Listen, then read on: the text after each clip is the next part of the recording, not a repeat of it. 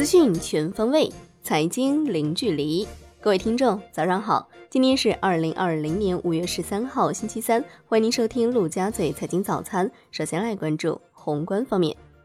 国家主席习近平在山西考察时强调，要更加及时有效解决企业恢复生产经营面临的各种困难和问题，把扩大内需各项政策举措抓实，把实体经济特别是制造业做强做优，发挥重大投资项目带动作用，大力加强科技创新，在新基建、新技术、新业态上不断取得突破。习近平要求。持续在国企国资、财税金融、营商环境、民营经济、扩大内需、城乡融合等重点改革领域攻坚克难，健全对外开放体制机制，奋发有为推进高质量发展。国务院促进中小企业发展工作领导小组第六次会议指出，支持中小企业发展要突出抓住两大方面：一是努力扩大总需求，加快重大项目投资。促进民间投资，同时注意发挥消费需求的重要作用，努力扩大居民消费需求。二是加大金融对市场主体的支持。国务院指出，总量政策要注重结构化取向，提高专业性，用好信用贷款、政策性贷款、贴息、应收账款融资、产业链融资等各类政策工具，努力满足中小企业资金需求。加快中小银行充实资本金，加大股权债券市场对中小企业发展支持。国务院关税税则委员会发布第二批对美加征关税商品第二次排除清单，对附件清单所列商品，自二零二零年五月十九号至二零二一年五月十八号不再加征为反制美三零幺措施所加征的关税，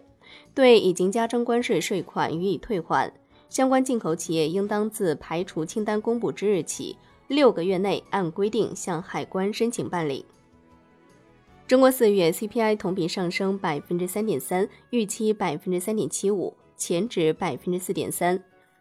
央行解读四月份金融统计数据表示，社会融资规模大增主要受三个方面合力推动，金融机构要进一步加大对实体经济信贷支持。金融市场对实体经济提供的直接融资增多，企业债券和股票融资在社融中比重明显上升，金融体系积极配合财政政策发力，推动政府债券融资大幅增加。央行指出，一季度受疫情冲击影响，我国宏观杠杆率有显著的上升，这是逆周期政策支持实体经济复工复产的体现。当前应当允许宏观杠杆率有阶段性上升，扩大对实体经济的信用支持，这主要是为了有效推进复工复产。武汉发布紧急通知，全市一千一百万人开展全员新冠病毒核酸筛查十天大会战，其中老旧小区、居住密集小区和流动性人口集中区域为排查重点，排查范围应当包括辖区常住居民和流动人口。央行公告，目前银行体系流动性总量处于合理充裕水平。周二不开展逆回购操作，当天无逆回购到期，Shibor 多数下行。来关注国内股市，A 股主要股指走势分化，创业板微型反弹，上证指数收盘跌百分之零点一一，最终报收在两千八百九十一点五六点，深成指涨百分之零点四二，创业板指涨百分之一点零一。两市成交额不足六千亿元，北向资金净流入十七点五亿元。港股弱势震荡，恒生指数跌百分之一点四五，恒生国际指数跌百分之一点五九。全天大市成交九百七十点五亿港元。中国台湾加权指数收盘跌百分之一点二一。MSCI 方面称，研究采用三种方法计算新冠肺炎疫情因子。该因子由现有风格和行业因子线性组合计算而成，对此因子暴露程度高的公司或会在新冠疫情下跑赢大势。泰晶科技公告，泰晶转债赎回登记日是五月二十六号，赎回价格是一百点四五元每张，可能与泰晶转债市场价格存在较大差异，提前赎回可能导致投资损失。格力诉奥克斯侵权案，格力胜。奥克斯赔偿四千万元。金融方面，银保监会的消息，一季度商业银行实现净利润六千零一亿元，净息差为百分之二点一。一季度末，商业银行不良贷款余额二点六一万亿元，不良贷款率百分之一点九一。据《二十一世纪经济报道》，四川信托否认资金池业务全部停止及被接管的传闻，称公司产品发行正常，高管护照被上收等均为不实消息。产业方面，工信部发布。二零二零年工业通信业标准化工作要点提出，要聚焦五 G 网络与应用、人工智能、工业互联网、数据中心、车联网等重点领域，以专项方式推进重点领域标准制定。文化和旅游部提出，营业性演出场所不超过最大荷载量百分之三十等相关要求，观众间隔就座，演职人员要保持一定距离。互联网上网场所和娱乐场所不超过最大荷载量百分之五十，娱乐场所每个房间不超过荷载量百分之五十。要严格落实实名制购票。海外方面，美国国家过敏和传染病研究所所长福奇表示，过早放松限制可能会导致疫情不受控制。若在条件不成熟的情况下强行重启经济，可能会导致疫情再次爆发，后果严重。印度总理莫迪发表电视演讲，印度将推出总额为二十万亿卢比（约合两千六百七十亿美元）的一揽子经济刺激计划，同时将再次延长全国封锁措施。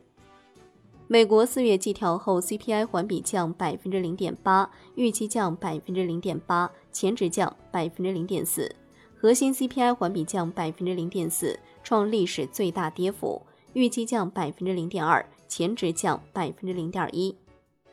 来关注国际股市，美股尾盘跳水，截至收盘，道指跌百分之一点八九，标普五百指数跌百分之二点零五，纳指跌百分之二点零六。欧股收盘涨跌不一，德国 D X 指数跌百分之零点零五，法国 C C 四零指数跌百分之零点三九，英国富时一百指数涨百分之零点九三。M S C I 表示。新增一百三十七只个股到 MSCI ACWI 指数，并从中剔除一百八十一只个股；新增六十二只个股到 MSCI 全球指数，并从中剔除九十三只个股。MSCI 中国 A 股在岸指数增加成分股六十一只，剔除十八只；MSCI 全中国指数增加成分股五十六只，剔除五十四只。商品方面。美油六月合约收涨百分之四点九七，报二十五点三四美每桶；美油七月合约收涨百分之三点一一，报二十五点八六美每桶。COMEX 黄金期货收涨百分之零点四四，COMEX 白银期货收跌百分之零点三二。伦敦基本金属多数下跌，LME 七收涨。国内商品期市涨跌不一，鸡蛋跌超百分之四点三，铁矿石、焦煤收涨。焦炭、动力煤、橡胶、沥青收跌，螺纹钢、热轧卷板收涨。沙特阿拉伯已承诺，除了石油输出国组织及盟国之间的减产协议所规定的减产份额之外，该国还将在六月份每天再削减一百万桶产量。债券方面，国债期货多数收涨，十年期主力合约结束连跌，收涨百分之零点二三；五年期主力合约涨百分之零点零六。银行间现券收率小幅下行一到两个基点，资金面宽松，隔夜质押式回购加权利率再创历史新低。五月份可能高达万亿级的地方政府新增专项债券发行将集中在中下旬。最后来关注外汇方面，在人民币对美元十六点三十分收盘价报七点零八八六，人民币对美元均价调变一百五十个基点，报七点零九一九。好的，以上就是今天陆家嘴财经早餐的精华内容，感谢您的收听，我是夏天，下期再见喽。